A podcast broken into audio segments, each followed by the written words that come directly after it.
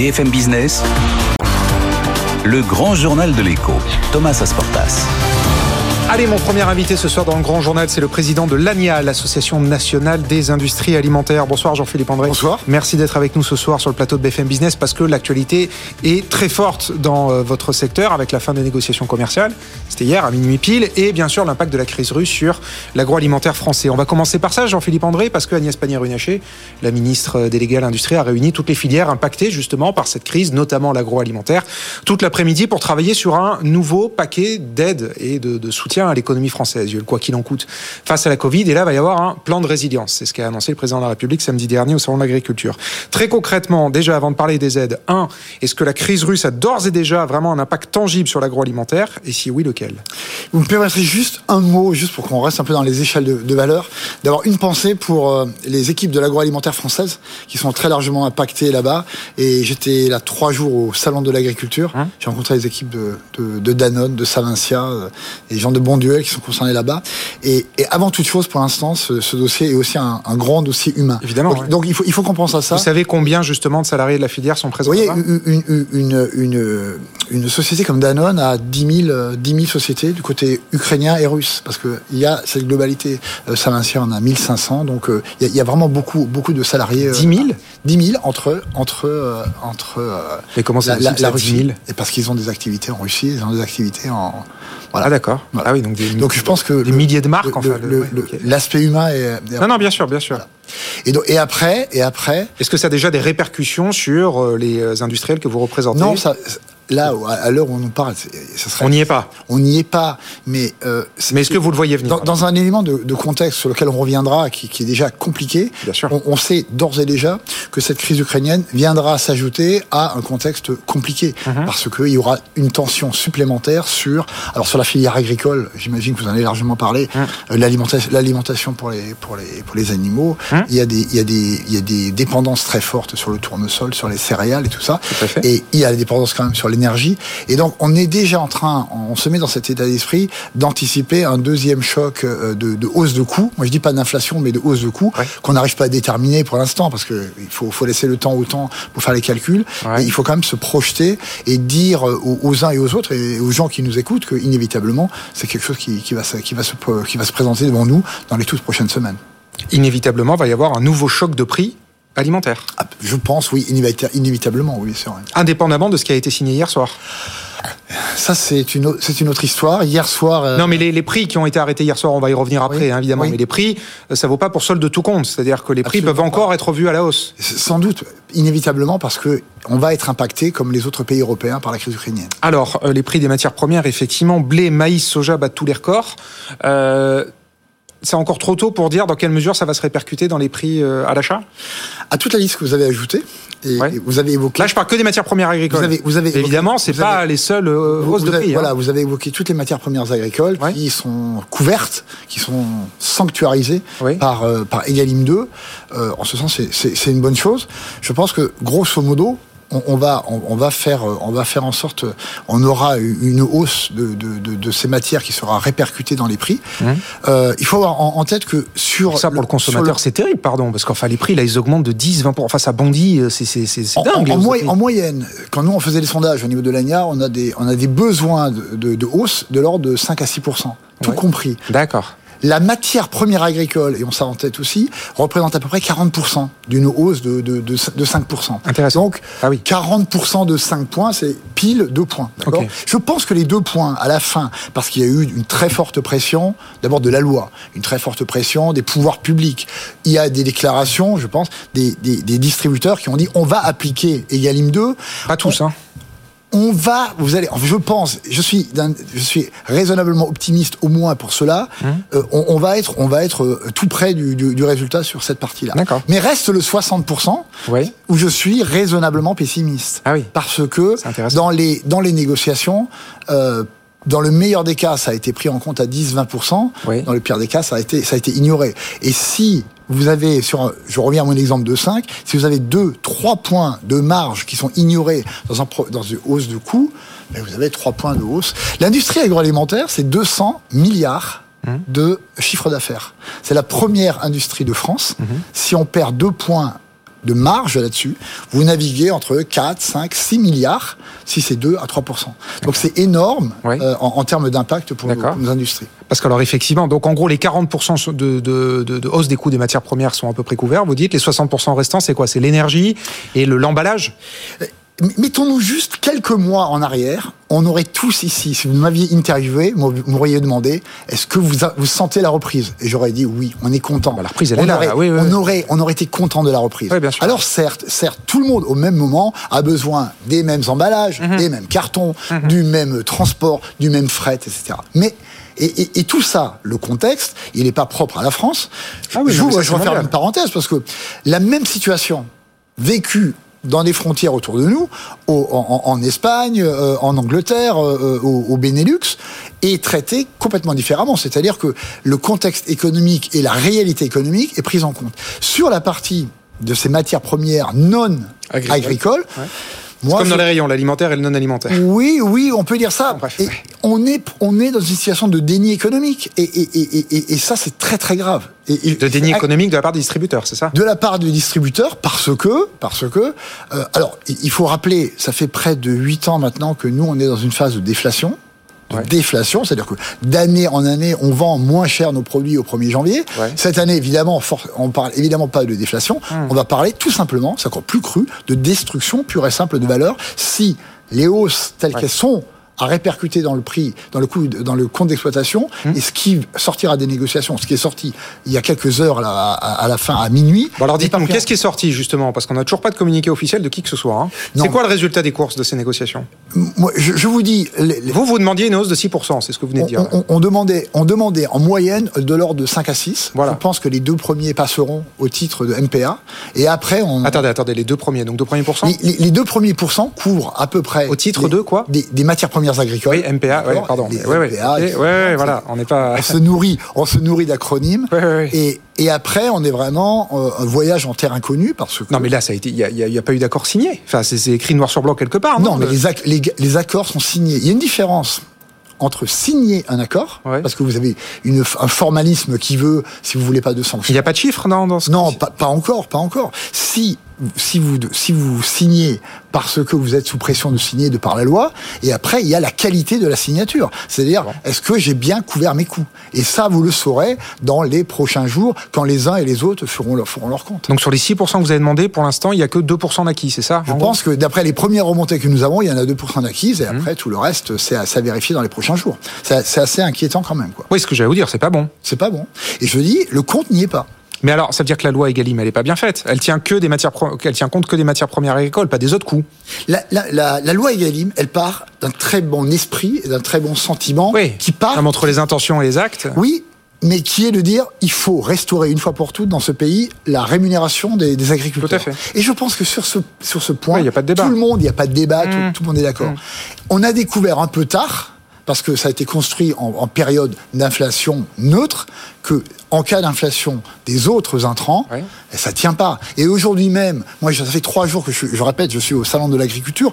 Même les agriculteurs se disent attention, même si on a une couverture de nos, de nos coûts agricoles.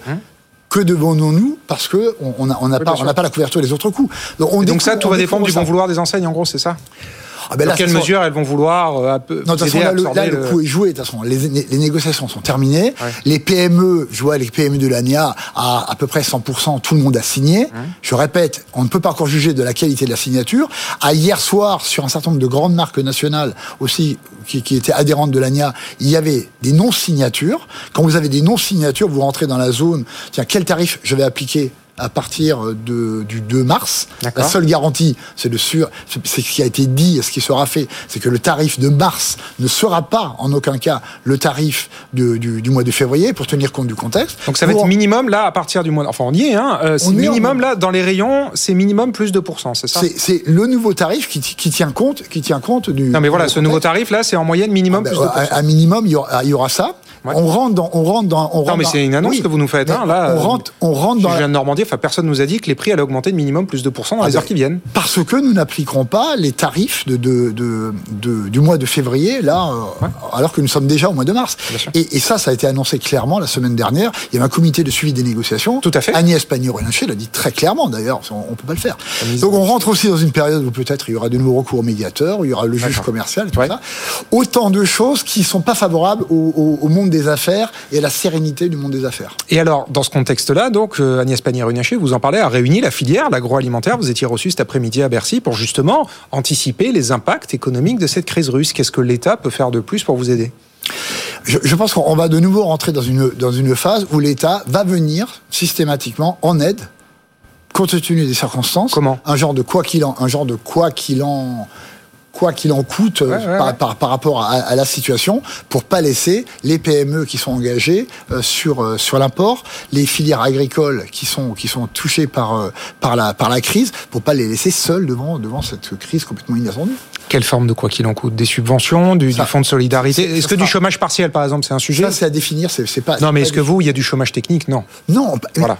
Je, ça serait, ça serait même pas correct, là, au septième jour de la crise ukrainienne, de tirer- Non, mais par exemple, dans l'automobile, on voit déjà du chômage technique. Nous, on l'a pas encore. Voilà, c'est ça ma question. Et, Je- et, et, je, et, Je demande la et- et fort heureusement, et fort heureusement, on l'a pas encore.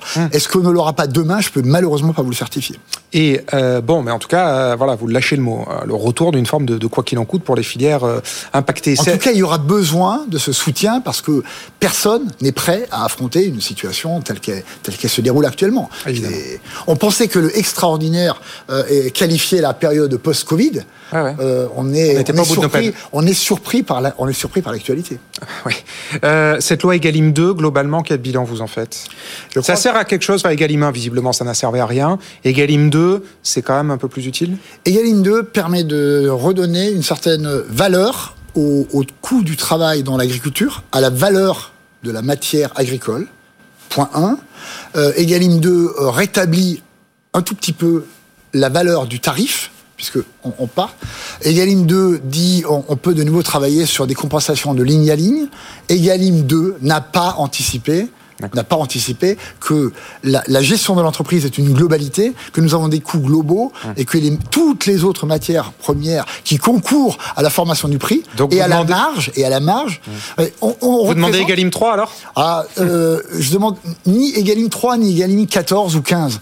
Euh, on, a, on a cette situation complètement exceptionnelle en France qu'il faille quatre réunions réunissant trois ministres de la République autour de la table, 40 personnes, pour simplement mettre, faire en sorte que les gens de la filière sur la partie de négociation puissent se parler. Moi, j'ai travaillé en Italie, j'ai travaillé aux États-Unis.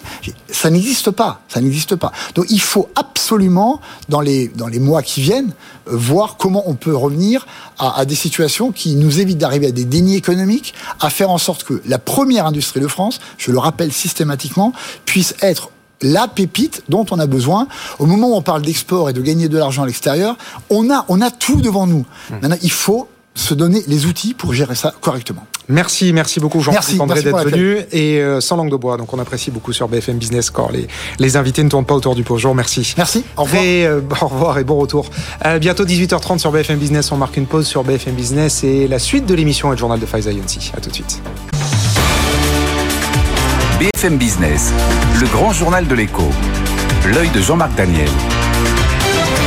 Bonsoir Jean-Marc. Bonsoir. Alors, ce qui a retenu votre attention aujourd'hui, c'est Jérôme Powell, le président de la Fed, qui est visiblement droit dans ses bottes malgré la crise russe. La réserve fédérale américaine va augmenter ses taux en mars, donc dans les jours qui viennent, comme prévu. Oui, absolument. Euh, C'est une provocation? Non, je pense pas. Je pense que c'est issu d'une vraie réflexion. Euh, il a dit effectivement qu'il y avait des aspects totalement inattendus dans la situation que nous vivions, et donc euh, on pourrait penser que la Réserve fédérale soit amenée à revoir la position qu'elle avait annoncée précédemment. Mais effectivement, il reste droit dans ses bottes, pour reprendre une expression qui a eu un certain succès à certaine époque. Oui, absolument. Et donc, euh, il a d'abord, d'abord mis en avant le fait que l'inflation était quand même assez forte aux États-Unis. On est à 7,5%. L'inflation, euh, le, le cœur d'inflation, l'inflation sous-jacente est à 6%. Et puis, alors, un certain nombre d'observateurs ont ressorti un vieil euh, indicateur qui était euh, très prisé par Alan Greenspan, qui était le MUI. Le MUI, ça veut dire Men's Underwear Index, c'est-à-dire c'est le prix des sous-vêtements. Ouais. Et donc, euh, voilà, absolument. Et donc, euh, Alan Greenspan, qui se rendait quelquefois à New York pour voir sa vieille mère, passait chez Macy's acheter des, des, des, des sous-vêtements. les galeries Lafayette américaines. Absolument. Et il vérifiait l'évolution des prix. Et, et quand euh, les prix de, de ces sous-vêtements se mettaient à augmenter, il considérait que ça voulait dire que tous les autres aspects de la demande étaient vraiment saturés. C'est-à-dire que euh, vraiment, il y avait une pression sur la demande parce que c'est des produits qui sont nécessaires, mais pas de première nécessité. Et Mhm. si vraiment il y avait une demande qui se portait là-dessus, c'est que tous les autres besoins avaient été satisfaits, donc la demande était vraiment très abondante. Et donc ce MUI augmente à l'heure actuelle à un rythme de 2,5-3% par an. Et donc on est vraiment au-delà des 2% attendus. Alors en fait, ce qui se passe, je pense, c'est qu'il y a par rapport à ce qui s'est passé dans les années précédentes, une sorte de césure qui apparaît entre les différentes banques centrales. À partir de 2012, grosso modo, jusqu'à la fin de la pandémie, en fait, jusqu'à la fin de l'année dernière, toutes les banques centrales menaient à peu près la même politique, qui était une politique assez accommodante. Très accommodant. Très accommodante. Et puis là, le bal a été donné, enfin, a été lancé par la Banque d'Angleterre qui a dit, nous, on va continuer nos achats de dette publique, mais on va remonter nos taux. La Banque du Japon a répondu, nous, on va continuer à acheter de la dette publique et maintenir les taux très bas. Et là, la Réserve fédérale dit, nous, on va arrêter d'acheter de la dette publique et remonter nos taux. Alors, on attend la BCE pour voir quelle va être la position de la BCE, parce que ce sont les quatre banques centrales qui mènent quand même la danse, qui donnent la couleur. Ce qui est de frappant, c'est que ces banques centrales sont toutes en ce moment d'avoir des politiques et des stratégies divergentes. Et donc, euh, un certain nombre d'observateurs disent qu'il faudrait quand même qu'il y ait une sorte de coordination qui se remette en place, que Jackson Hole sera bien bienvenu et même qu'il serait peut-être temps de se réunir avant même Jackson Oui, Hole. voilà, parce que c'est pas pour hein, essayer, c'est en septembre, C'est en hein. septembre, c'est à la fin de l'été. Ouais. Pour essayer quand même de réfléchir à ce qu'on attend de la politique monétaire. Ouais. La Banque d'Angleterre dit, écoutez, les politiques qui étaient dites non conventionnelles, donc par définition, elles peuvent pas durer éternellement parce qu'à ce moment-là, elles seraient conventionnelles. Ouais. Maintenant, comment on en sort? Manifestement, de façon désordonnée, et c'est peut-être ça qui est le plus inquiétant. Gare au découplage des politiques monétaires. Gare au de découplage des politiques monétaires. Merci, merci Jean-Marc Daniel et à demain matin dans Good Morning Business et à demain soir dans le grand journal de l'écho. On vous accueille avec grand plaisir toute cette semaine. Euh, 18h41 sur BFM Business, on marque une pause et dans un instant mes deux prochains invités, Olivier Gantois, président de l'UFIP et Nicolas Douarenne, président de l'Uniden. On va évidemment parler de la crise énergétique qui était là avant la crise russe et qui là évidemment prend une toute autre ampleur. À tout de suite. BFM Business, le grand journal de l'écho, Thomas Asportas.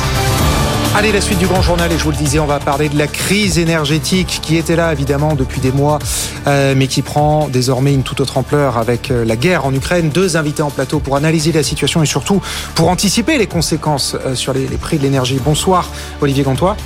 Merci d'être avec nous ce soir sur le plateau de BFM Business. Vous êtes le nouveau président de l'UFIP, l'Union française des industries pétrolières.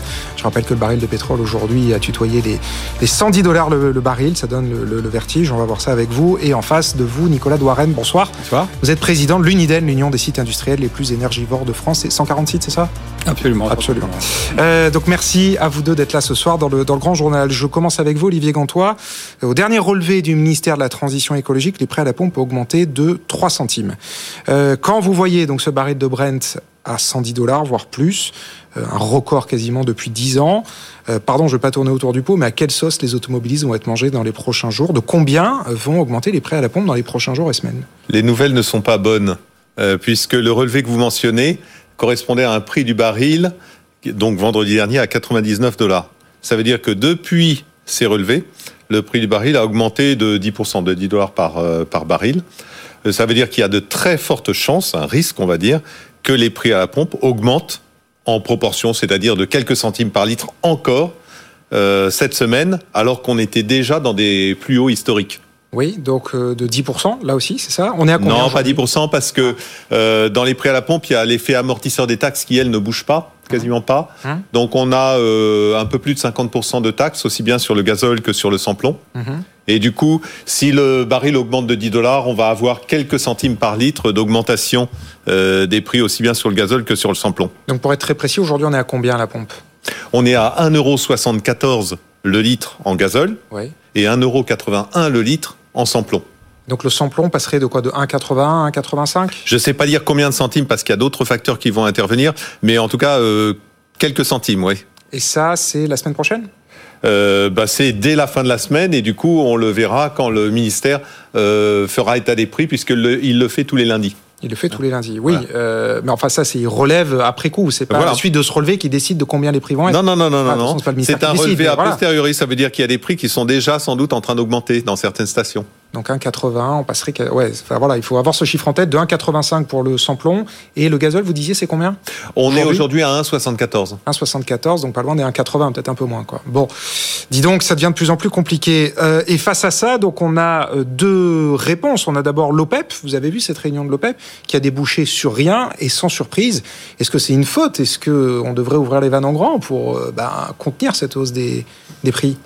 Alors l'OPEP euh, continue à ouvrir le robinet, Oui, mais enfin très très très. mais très avec parcimonie. Bah oui. Ce qui était prévu d'ailleurs. euh, Parce qu'il faudrait faire tout l'inverse, ouvrir en grand et pas, parcimo- pas avec parcimonie. En tout cas, de- de- depuis un an, ils ont décidé chaque mois de libérer 400 000 barils par jour de plus, donc mois après mois. Mmh. Donc ce qu'ils ont décidé ce matin, c'est en avril d'augmenter leur production de 400 000 barils par jour par Ouais. rapport à mars 2022. Ouais. Donc ça, euh, cette augmentation de leur production suit l'augmentation de la demande.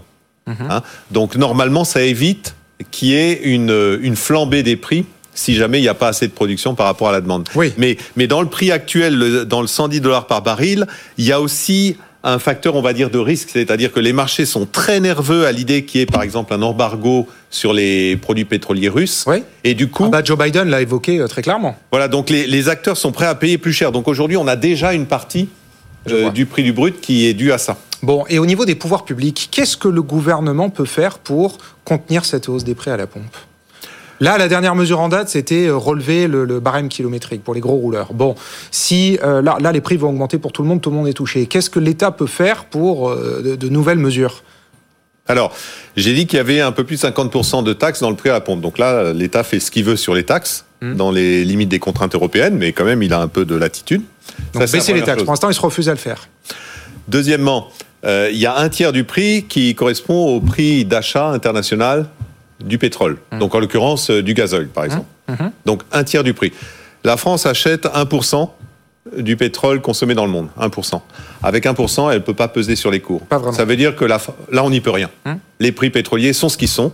Il faut acheter à l'équivalent de 110 dollars le baril. Ouais. Ça, c'est euh, un tiers.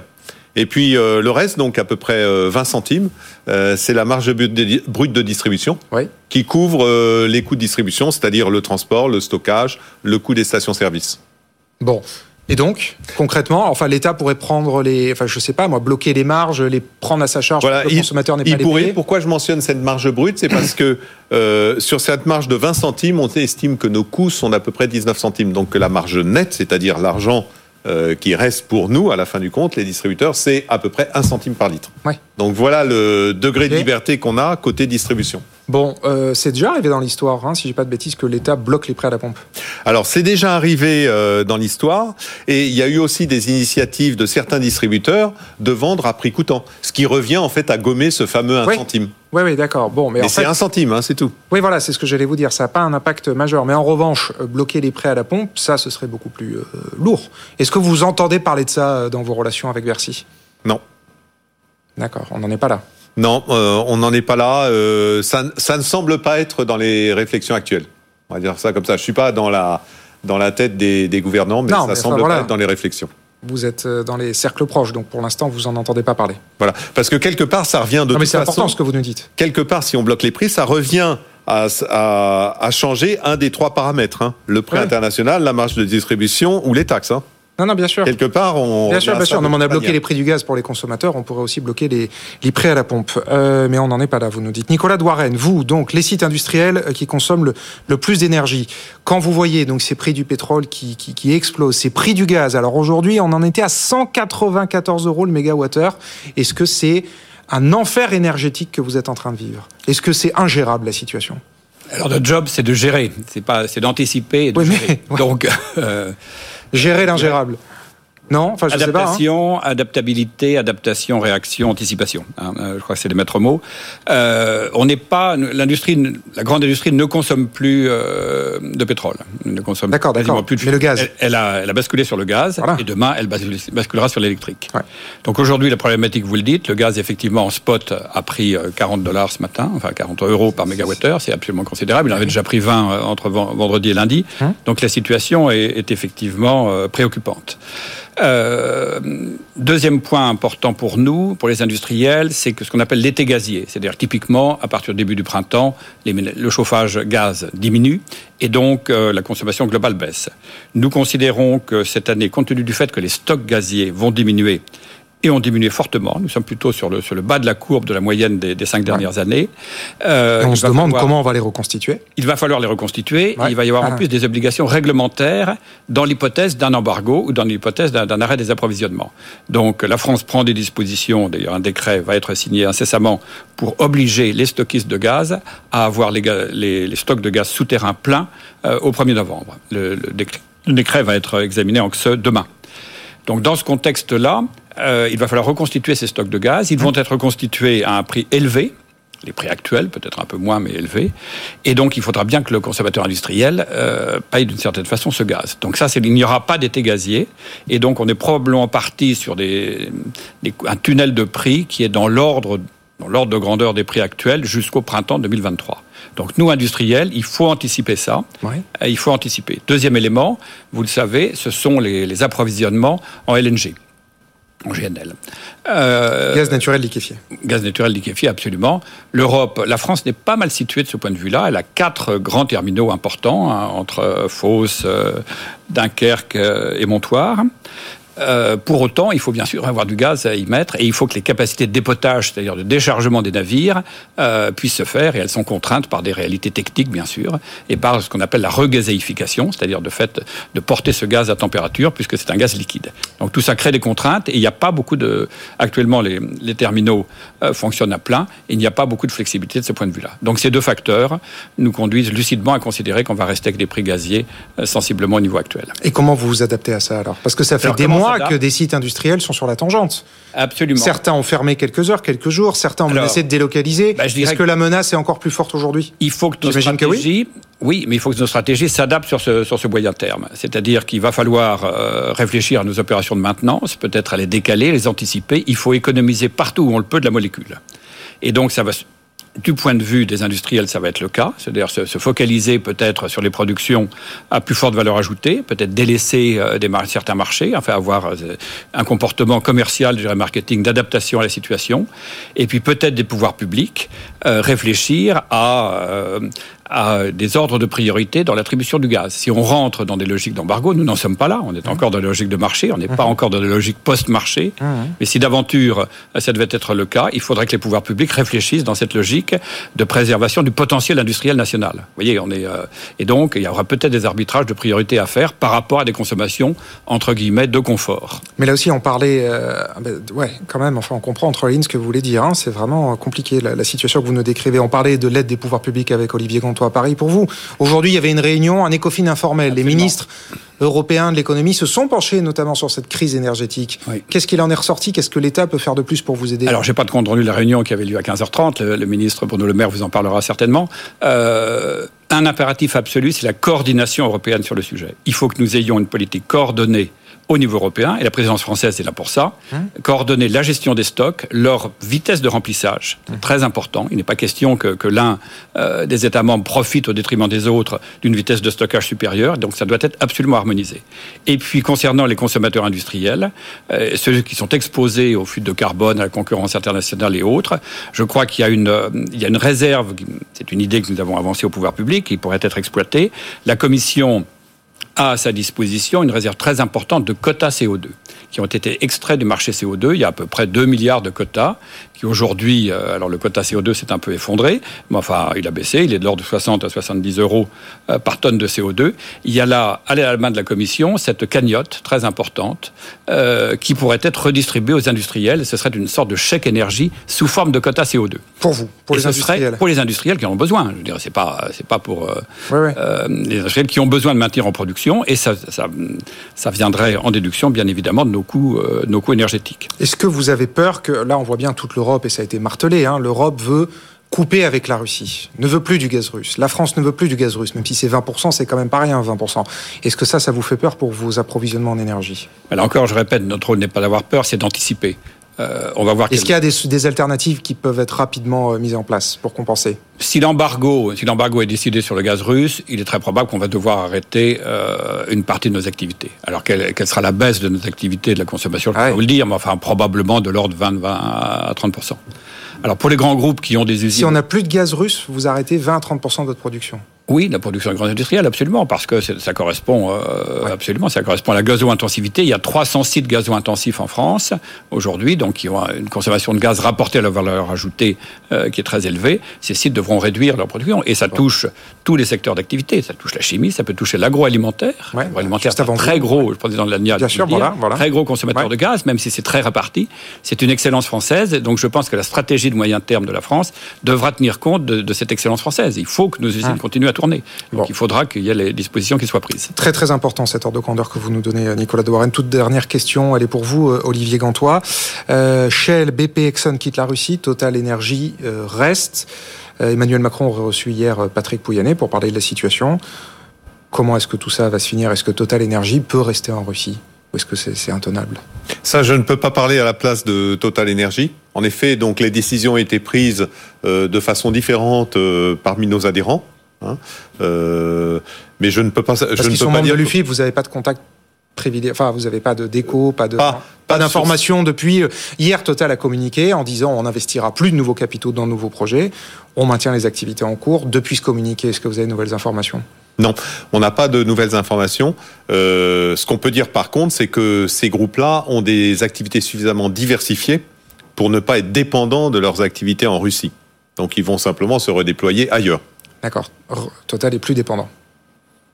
C'est ça ce que vous voulez nous dire Total est plus dépendant de la Russie que les autres euh, Les autres majors euh, pas, pas particulièrement, non, non. Euh, c'est-à-dire qu'il pourrait se passer de la Russie et avoir des activités redéployées ailleurs. Bon, on va voir quelle décision sera prise. En tout cas, pour l'instant, Total Energy est toujours euh, en Russie. Merci, merci infiniment à tous les deux parce que c'était particulièrement instructif toutes les informations que vous nous avez euh, apportées. Olivier Gantois, président de l'UFIP, Union française des industries pétrolières, et Nicolas Douarenne, président de l'UNIDEN, l'Union euh, nationale des industries énergivores françaises. Merci à tous les deux. Bientôt 19h sur BFM Business, on marque une pause et la deuxième partie du Grand Journal. À tout de suite.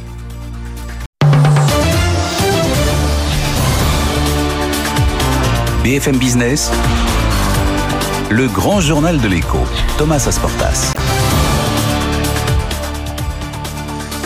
L'énergie. On va parler d'un autre secteur qui retient son souffle avec la guerre en Ukraine, c'est celui de l'aérien. Bonsoir Marc Rocher. Bonsoir. Merci d'être avec nous ce soir sur euh, BFM Business. Vous dirigez les compagnies Air Caraïbes et French Bee. Vos destinations, euh, ce sont les Antilles, le très long courrier, hein, les, côtes américaines et puis les, euh, la Polynésie française, donc le, très très très long courrier. déjà une question toute simple, très concrète. Est-ce que vous êtes impacté par les restrictions aériennes qui pleuvent depuis quelques jours? Est-ce que vos avions sont obligés de contourner une partie du ciel pour arriver à bon port, ça c'est pas le mot, mais à bon aéroport pas du tout à ce stade, puisque toutes les destinations que nous desservons, chez French Beach, chez Air Caraïbes, comme vous les avez citées, l'océan Indien, les Antilles, les États-Unis, Tahiti échappent, bien entendu, aux mesures qui ont été prises par tous les États quasiment maintenant pour interdire vers l'Est euh, beaucoup de déplacements. Par contre, les destinations euh, dans en Asie. Les destinations vers le Japon, vers la Chine, vers la Thaïlande sont touchées parce que les trajectoires aériennes passaient, en particulier pour certaines d'entre elles, par les fameuses routes qu'on appelle les transsibériennes, qui sont aujourd'hui fermées. D'accord. Donc vous, voilà, c'est la question que je me posais. Effectivement, c'est l'axe Europe-Asie qui est très touché. Vous, vous, vous passez pas par ces lignes-là. Pas du tout. Euh, bon, euh, il y a les restrictions aériennes et puis il y a évidemment la flambée des prix du pétrole. Hein, on le disait, on le rappelle, on le martèle toute la journée sur BFM Business. 110 dollars le baril de Brent. Euh, quel impact ça a pour vous? Ryanair aujourd'hui a dit que cet impact était de l'ordre de 50 millions d'euros. On est qu'au septième jour hein, de l'annexion, enfin de l'invasion. 50 euh, millions d'euros d'impact sur ces comptes. Est-ce que euh, vous, vous avez déjà chiffré le coût pour vos compagnies de cette flambée des prix? On a chiffré le coût de ce qui se passe, pas seulement depuis 15 jours. Le prix du pétrole était reparti à la hausse. Évidemment. depuis un an, on est sur une augmentation du baril, donc de tous les composants, l'essence, le gasoil, le fuel aéronautique euh, de- d'environ 60%. Si on prend un chiffre euh, relativement simple, le coût du carburant, toute compagnie confondue, alors ça peut varier un peu, on est entre 20 et 25% des coûts. Donc quand vous prenez des augmentations de, de ce genre, euh, les répercuter sur euh, les clients, c'est assez difficile. Pourquoi? Parce qu'on était aussi en sortie de crise euh, sanitaire. Euh, on a fait en deux ans cinq stop and go. Euh, alors euh, Air Caraïbes, French Euh, sont des compagnies robustes, tant mieux. Mais quand vous avez ces stop and go et que maintenant viennent s'ajouter ces besoins d'augmenter le prix des billets d'environ les ordres de grandeur, ça va être 10-12%. Vous, vous augmentez vos prix de 10 Alors, on va essayer de les augmenter. Pourquoi? Parce que d'abord, on veut protéger un peu nos clients. Là, pour l'instant, ils ont pas bougé, pardon? Non, pour l'instant, ils ont bougé de 2-3% début d'année, avant la crise ukrainienne, mais pas plus. Et puis... Et là, il euh, faudrait les augmenter de si on 10-12%. voulait être cohérent et, et- et simplement en, en faisant calcul aussi simple que celui que je vous ai décrit, il faudrait les augmenter de 10 à 12 Et vous allez le Euh, faire alors ou pas? on va pas le faire tout de suite. On, on va surveiller d'abord la demande parce que le plus important, c'est bien sûr de chercher l'équilibre économique pour nos entreprises. Mais si on augmente trop les prix du billet d'avion, les gens ils vont plus voyager non plus. Donc euh, c'est quelque chose qui se euh, décide avec beaucoup de précaution, en regardant aussi nos concurrents. Qu'est-ce qu'ils vont faire? Ils vont augmenter ou pas? Et encore une fois, parce qu'on était en sortie de crise, la demande était repartie sur les destinations françaises. On parle de la crise sanitaire, était bien repartie depuis début janvier. On était dans des tendances fortes. Alors, c'était pas non plus l'explosion. Hein. Il faut pas non plus dire euh, depuis que les couvre-feux se lèvent, depuis qu'on parle plus du Covid, euh, tout le monde voyageait comme ça. Non, ça repartait. Vous étiez à quel niveau d'activité la On, on- crise? on était euh, fin 2021 hum, par rapport à 2019. L'année de référence dans le transport Ah aérien oui. pour tout le monde, c'est Bien sûr. 2019 Voilà. parce que c'est une bonne année et parce qu'il n'y a pas de Covid. Bon, après en 2020, 17 mars 2020, on a le Covid et l'annonce du président euh, lors d'une allocation le- Ah ouais, du monde entier. télévisée. Si on prend comme repère 2019, en 2021, on était schématiquement à peu près à moins 40% de trafic, moins 35, moins 40%, Ah selon les routes. Alors il y a des destinations plus favorisées que d'autres. L'objectif pour C'est encore 2000 énorme, hein, il y avait encore oui. 40% à aller Ah chercher. oui, fin 2021. Ouais. Euh, L'objectif pour euh, 2022, quand on était optimiste, Oui, on avant est la guerre. moins actuellement, c'était de revenir à 2019 à peu près. Donc c'est comme ça qu'on s'est dimensionné. Ok. En plus, nous, on avait pris un engagement avec nos personnels. Ils ont fait beaucoup d'efforts dont celui de baisser leur salaire. Je les en remercie. Tout le monde a baissé son salaire dans les De combien. Les nôtres, ah, on a baissé d'un peu plus de 10%. Hein, et à tous les niveaux Une baisse moyenne de salaire de 10% dans vos 10%, On entreprises appelle ça les APC, accords de performance collective. On les a Ouais, c'est signés en mai 2020, donc dès le début de la crise. Et on avait pris deux engagements. Le premier, c'était de continuer à garder tous nos effectifs. C'est ce Ouais. que nous avons fait. Donc aujourd'hui, j'ai les Il n'y a pas eu de départ chez Air Caraïbes et il y a eu quelques départs individuels, mais il n'y a pas eu de départ collectif. Volontaire, c'est ça, quand Oui, individuel, c'est volontaire. volontaire, mais de façon marginale. Et on a gardé tout le monde. Donc heureusement, on a nos effectifs. Et puis on a continué à accepter des avions. Neuf. On a pris en 2021 euh, 3 à 350 000, des Ouais. gros avions ultra modernes, le meilleur avion probablement long courrier. Donc Air Caraïbes et French Bee ont les outils de leur développement. C'est quoi, une Donc, on- vingtaine d'avions en cumulé les deux compagnies? Un petit peu moins euh, en, en gros porteur euh, 14 et puis on a trois avions régionaux parce qu'on Ah oui. dessert l'interil aux Antilles. Mais on avait cette dynamique et cette dynamique était là début janvier. Ah. Bon. Et puis là, euh, alors Et donc là, depuis, on est au septième jour de on l'invasion. voit pas nous Quelle est la- de baisse de nos réservations aujourd'hui. Mais il faut savoir que deux choses. Un, l'effet du coût du pétrole, donc des prix du billet d'avion, Ouais. va un peu ralentir les choses. C'est ce qu'a dit Monsieur O'Leary. La Patron de Ryanair. chose, euh, Vous avez vu, hein, il a dit, moi j'ai 20% de réservation en moins. ben oui. Vous, non Non, non, non, parce qu'on n'est pas sur des destinations. Non, évidemment. touchées. Ok. Monsieur, euh, monsieur Ryanair, il va en Pologne, il allait en Ukraine, il peut plus y aller, donc il Mmh, est plus touché que nous, beaucoup plus. Nous, on ne l'est pas. Deuxièmement. Quand il y a des phénomènes comme ça dramatiques, des guerres, des conflits, il y a quand même des comportements de prudence qui s'installent. Les gens veulent moins voyager. D'accord. Euh, C'est la question que j'allais vous poser. Est-ce que l'aérien fait partie des secteurs qui payent un peu les pots cassés de ce genre de climat ultra parce inquiétant? que les trafics vers l'Asie étaient importants, les trafics euh, euh, vers la Chine, vers euh, l'Asie du Nord, mais aussi toutes les destinations du Sud vont être impactés par ce qui se passe dans ces pays. Donc ça, c'est pas un fantasme, c'est une réalité. Quand il y a une guerre, les gens ont Non, peur de prendre l'avion. Aujourd'hui, vous pouvez plus emprunter les routes transsibériennes. Non, non, non, mais bien sûr, bien sûr. Donc, mais de manière générale, il y a un climat d'inquiétude des Ah, passagers oui, qui font que on réfléchit à deux fois avant de prendre l'avion. et- et inquiétude des passagers, pour les passagers qui ont un comportement touristique ou familial. Mais autre chose, c'est qu'on va probablement rentrer dans des économies de difficiles. Alors je reprendrai pas tous les mots qui ont été utilisés depuis 24 heures sur les mesures économiques que les États et, dont, que la France applique, Hum. mais euh, il va y avoir un impact sur le business, il va y avoir un impact sur les affaires. Donc ça, ça va aussi freiner le trafic affaires, Très parce qu'il y aura moins de déplacements. Euh, tout le monde sait, par exemple, que l'Ukraine comme d'ailleurs la Russie était, euh, disons, très friand d'avions euh, occidentaux. Il y a à peu près 500 avions occidentaux en- aujourd'hui en Russie. Ils sont plus au sol. Donc c'est moins d'affaires, c'est moins de voyages, c'est moins d'opportunités. Donc c'est, ça va être un frein et il n'est pas du tout négligeable. Euh, si ça dure longtemps, un an ou deux, ça va nous toucher euh, très, très sérieusement. Euh, Bon, Vous craignez une rechute de l'aérien? Vous dites on était à peine sorti de la crise, là vous pensez? pour pour les les tous les grandes compagnies qui allaient beaucoup vers euh, vers l'est, oui, il y a des destinations qui vont y échapper. Au contraire. Je formule des vœux pour que, par exemple, les Antilles récupèrent des clients qui pourront pas aller ailleurs. C'est ce que j'allais euh, vous dire. Est-ce que vous, votre compagnie, de par votre on positionnement, pas touché. non, non, mais alors à l'inverse, est-ce que vous pourriez avoir justement un effet de report un positif petit peu, oui, parce que par exemple, euh, je pense que Un de- petit peu, le pas fait plus. de desservir, oui, oui, il faut pas s'attendre non plus à des gros déplacements, à des reports massifs, mais le fait d'aller euh, aujourd'hui, vous pouvez aller à Tahiti, vous pouvez aller à New York, vous pouvez aller à San Francisco, vous pouvez aller aux Antilles, Hum. en Guadeloupe, en Martinique, en toute sécurité. Donc on va bénéficier d'un peu de report, mais il faut pas s'attendre non plus à des chiffres énormes parce Hum. que euh, si les gens avaient décidé d'aller euh, pour des raisons personnelles en Ukraine, pays dramatiquement touché aujourd'hui, eh ben c'est pas pour ça qu'ils iront en Guadeloupe. Hein. Il faut pas non plus imaginer des choses qui sont pas tout à fait rationnelles. Bon, euh, depuis que je, depuis, enfin que je présente l'émission là depuis le début de la semaine et donc la guerre qui a éclaté, beaucoup de patrons disent bon évidemment on subit la hausse des matières premières, mais on a des couvertures, on a des assurances qui nous couvrent sur ces hausses de matières premières. Vous vous êtes couvert ou pas? Vous avez des On est un assurances peu qui- couvert en pétrole, on est un peu couvert sur les monnaies puisque nous Un peu, ça veut dire quoi? Vous êtes couvert à combien? on, est en dessous de 20%. Ah oui, alors là, oui, c'est une petite Euh, couverture, ça. Oui, euh, euh, quand les industriels disent qu'ils sont couverts, c'est d'abord pour se rassurer. Mais je connais pas de couverture. Ah bah, le patron de. Saint-Gobain, par exemple, lundi, me disait moi j'ai une couverture à 80% Oui, pour combien de temps? Pour l'année, pour les 12 mois. Bon, et puis euh, le problème Pareil, le patron de Valeo disait aussi j'ai des couvertures. Non, mais Bon, tant mieux. Ils doivent payer très cher, hein. Mais, mais c'est d'autres secteurs, bien sûr, mais voilà. Donc bon. Ce qui va être beaucoup plus critique, c'est les approvisionnements. Euh, même si vous avez une couverture, elle est financière. C'est-à-dire, on vous dit, bon, euh, ok, au lieu de payer tant de dollars la tonne d'aluminium, vous allez la payer au prix qu'on vous avait garanti. Encore faut-il avoir de l'aluminium, encore faut-il avoir du titane.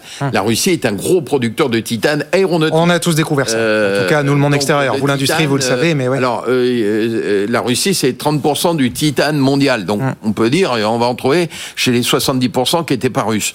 Euh, Ça fait quand même un gros trou. hein. Bien sûr. Donc, vous disiez, il faudrait arithmétiquement augmenter vos prix de 10 à 12% Vous avez. Ça va être quoi? Vous allez couper la poire en deux? Vous allez augmenter de 6, 7 Non, je pense qu'on va couper la poire en plusieurs tranches, si je peux. Permettre augmenter au fur et à mesure, c'est ça? Mais oui, parce qu'encore une fois, euh, la, reprise était encore Oui, balbutiant. là, Pas. balbutiante. Elle était un peu faible. Elle n'était pas extraordinaire après la fin du virus qui nous a touchés pendant deux ans. Cinq stop and go. Cinq fois on a on a redémarré. Cinq fois on s'est arrêté. Bon, euh, donc on peut pas du jour au lendemain dire aux clients vous allez payer 10% de plus. Je je le sens pas et je le ferai pas.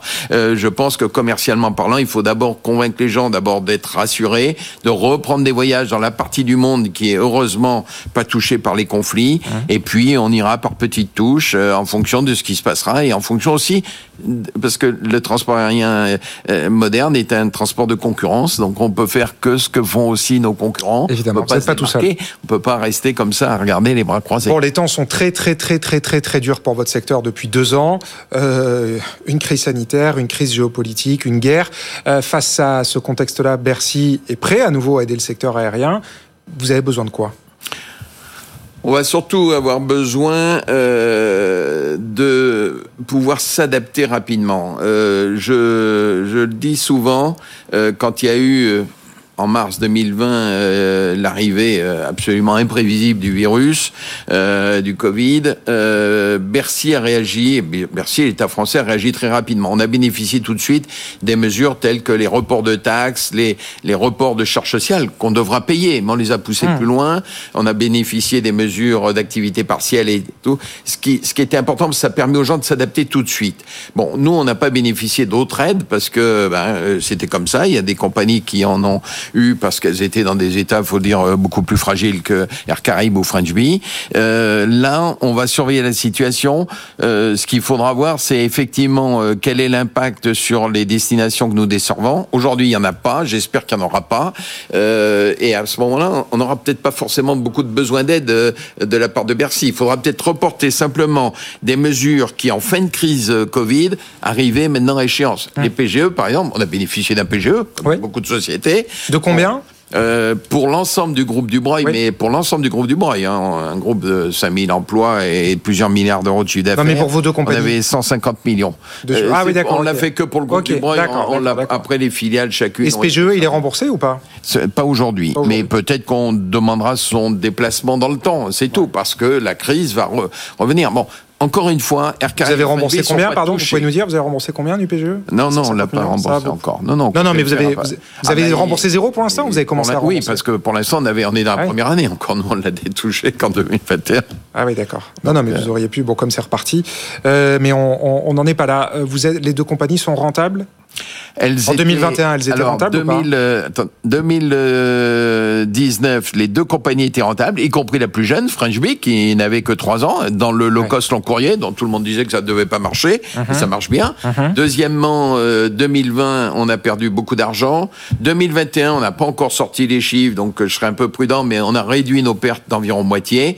Et on comptait pour 2022, mon objectif, et il reste d'actualité, c'est d'être à l'équilibre. Euh, Quand vous dites perdre beaucoup d'argent, vous avez perdu combien en 2020 Ah, c'était euh, quelques. Pardon, hein, de quelques raviver des mauvais souvenirs. millions d'euros. D'accord. Et donc. euh, Pour un chiffre d'affaires 2019 qui était de 700 millions. On avait Ah oui, perdu. 700 millions Mais quand même, On avait accumulé quand même chez Air Caraïbes 15 ans de bénéfices, 15 D'accord. ans de résultats positifs.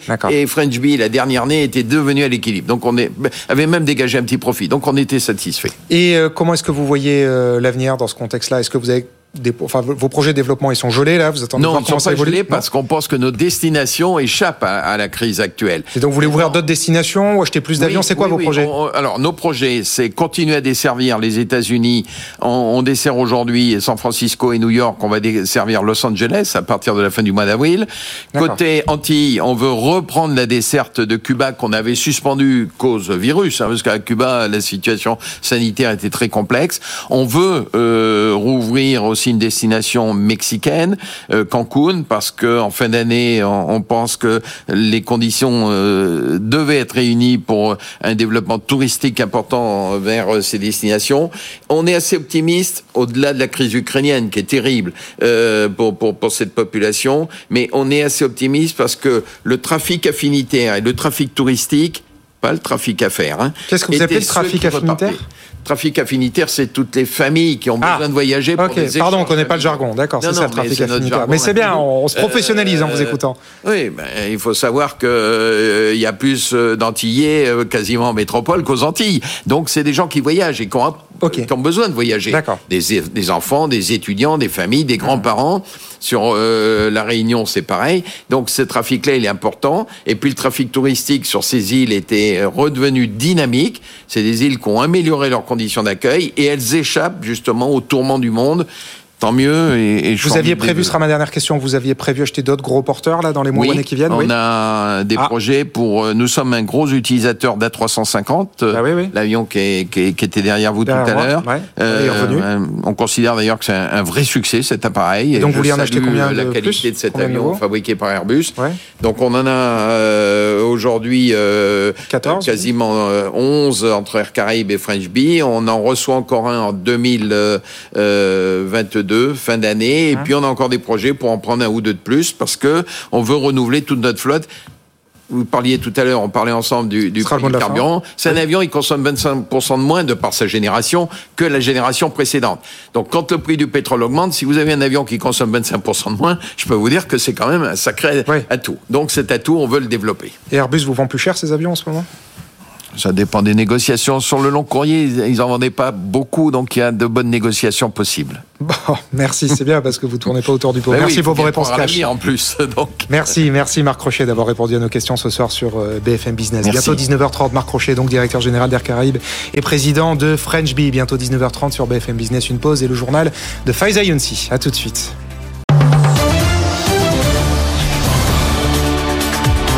BFM Business, le grand journal de l'écho, Thomas Asportas.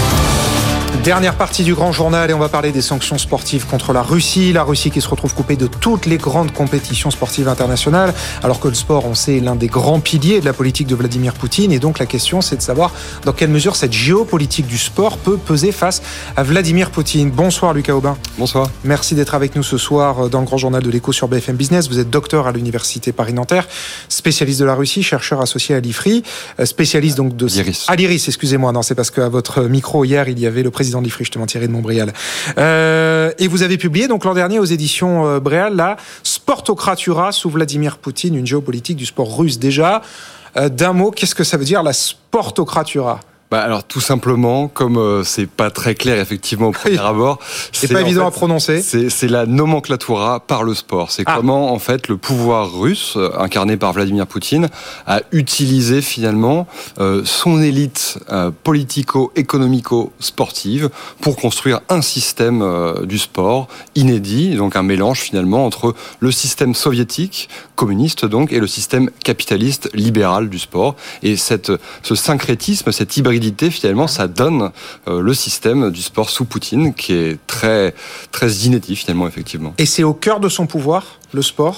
C'est un des éléments. Alors au cœur, disons que c'est au cœur de son imaginaire euh, visuel, évidemment. Quand on pense euh, Russie, Poutine, aujourd'hui, on imagine souvent Vladimir Poutine en train de faire du judo, Ouais. euh, en train de faire du hockey sur glace. Alors ça, c'est la couverture de votre livre. Effectivement, le judo, on a tous vu les vidéos. Le hockey, je savais pas. Donc, il fait aussi du hockey. Et il fait du hockey et tous les ans, par exemple, il participe à un, à un match euh, de- devant les caméras de télévision de, de, de, de Oui. Russie unie et de Ouais. d'État en fait, où justement on peut le voir en train de patiner, euh, généralement marquer le plus non, le plus grand nombre de buts euh, de son équipe et de finir homme du match évidemment euh, comme comme à chaque fois. On le laisse gagner. Donc euh, donc voilà, on le laisse gagner bien bien entendu. Et alors, mais donc ces, ces- ces images-là, cette, cette géopolitique du sport, euh, c'est euh, pour montrer quoi? Le, le- En gros, la, la puissance, la domination et même quelque part l'affrontement euh, de la Russie par le sport?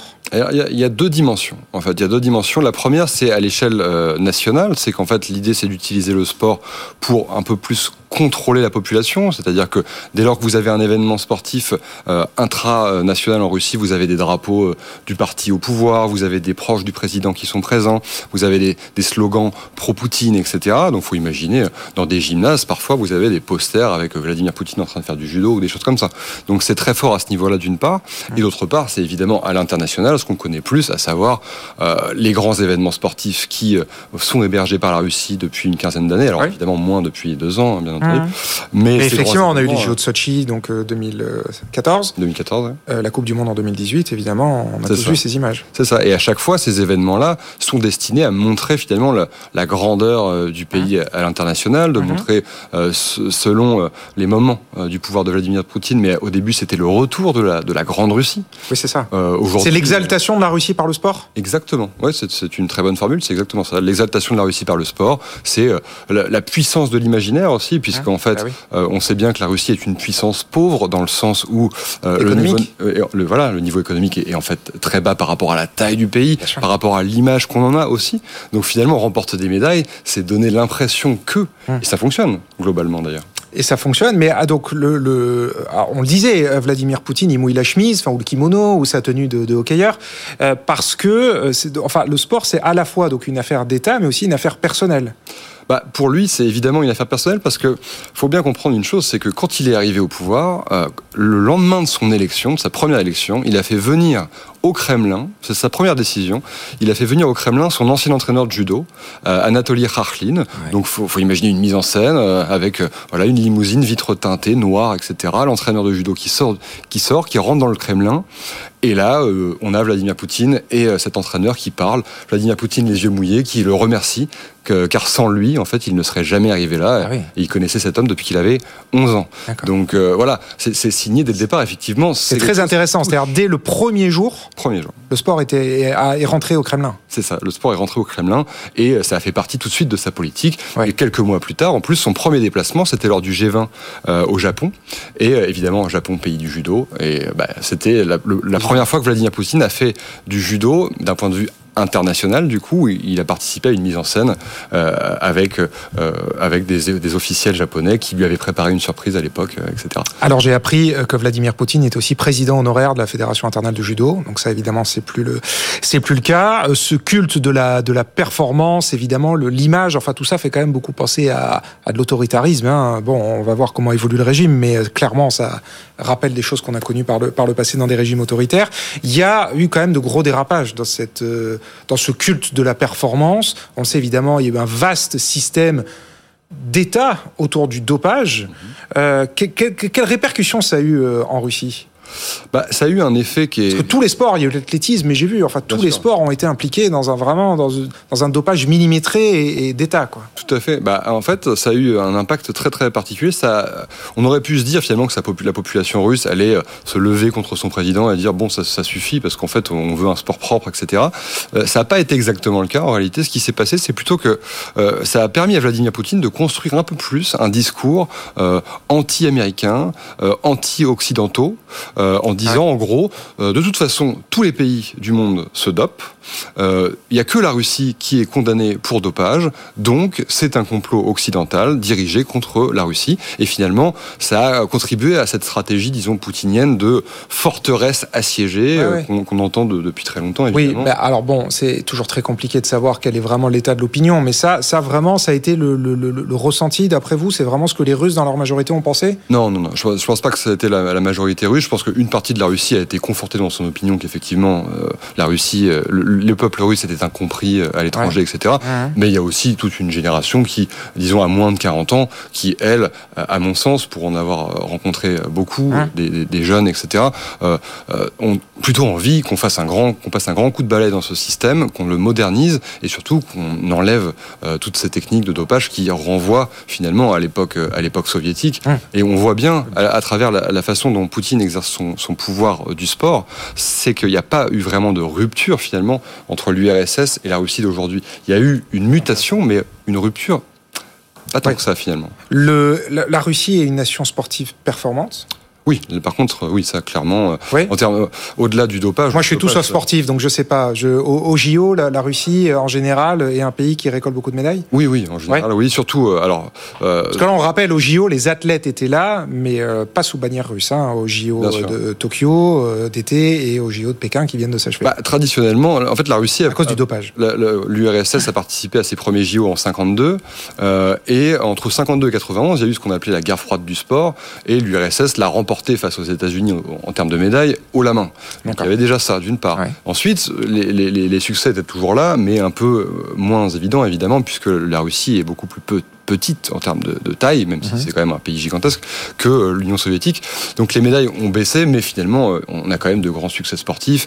Et on avait pu voir justement au JO de Sochi la Russie finir première au classement des médailles. Alors Ah, certes, avec le concours du dopage, Ouais, ouais, d'accord. Ouais, ouais. il y avait quand même, il y avait quand même ce succès-là. Et donc, ils sont. euh, c'est quoi leur sport? Euh, bon, alors, Ils sont leur- forts dans quel sport, les leur Russes sport, c'est avant tout le, le hockey sur glace. C'est- D'accord. C'est le sport euh, majeur. Ouais. Et après, on a le patinage artistique qu'on a Oui, pu voir au bien sûr. JO de Pékin. Alors, il y a évidemment à à nouveau eu des problèmes de Voilà. Ouais. effectivement.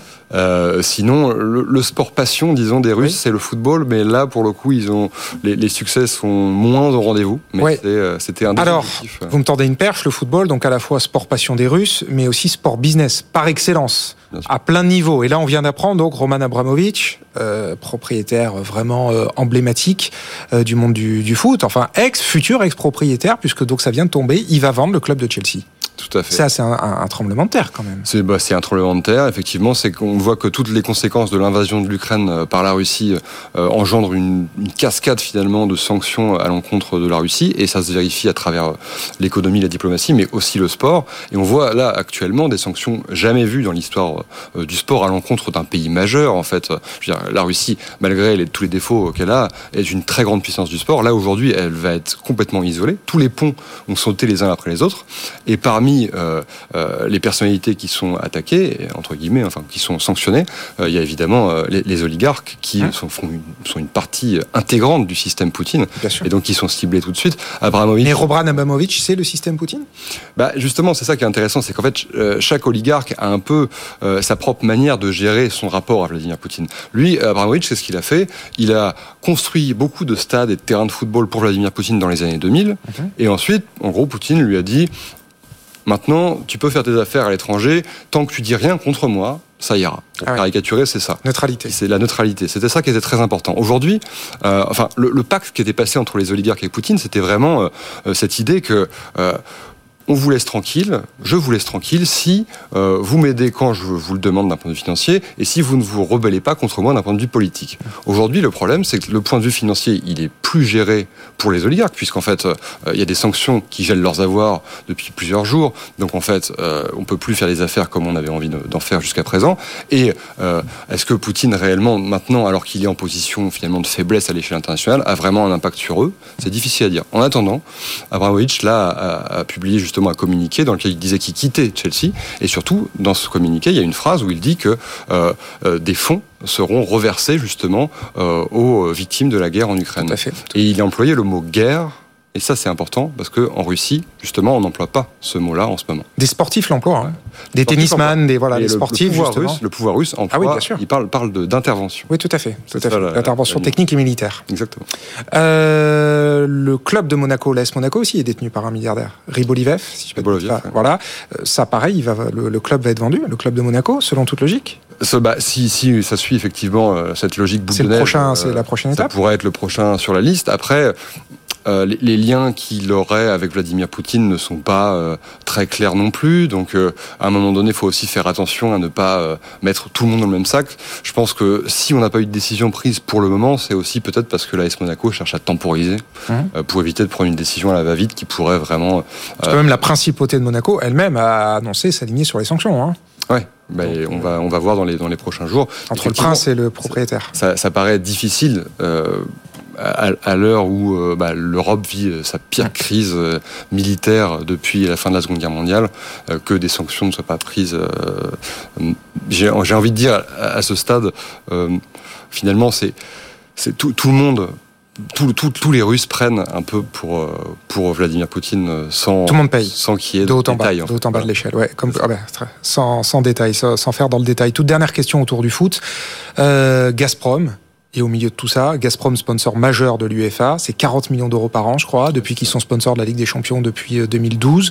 Euh, Gazprom, qui était euh, sponsor euh, principal du maillot de- du club allemand en plus, Mhm. allemand, hein, Schalke 04. Euh, L'Allemagne, on le sait, qui s'approvisionne en gaz russe. Euh, le, le foot européen et surtout l'UEFA a joué un jeu trop dangereux avec euh, avec euh, Gazprom, avec la Russie. Bah, on a- L'UEFA, l'UEFA est coupable.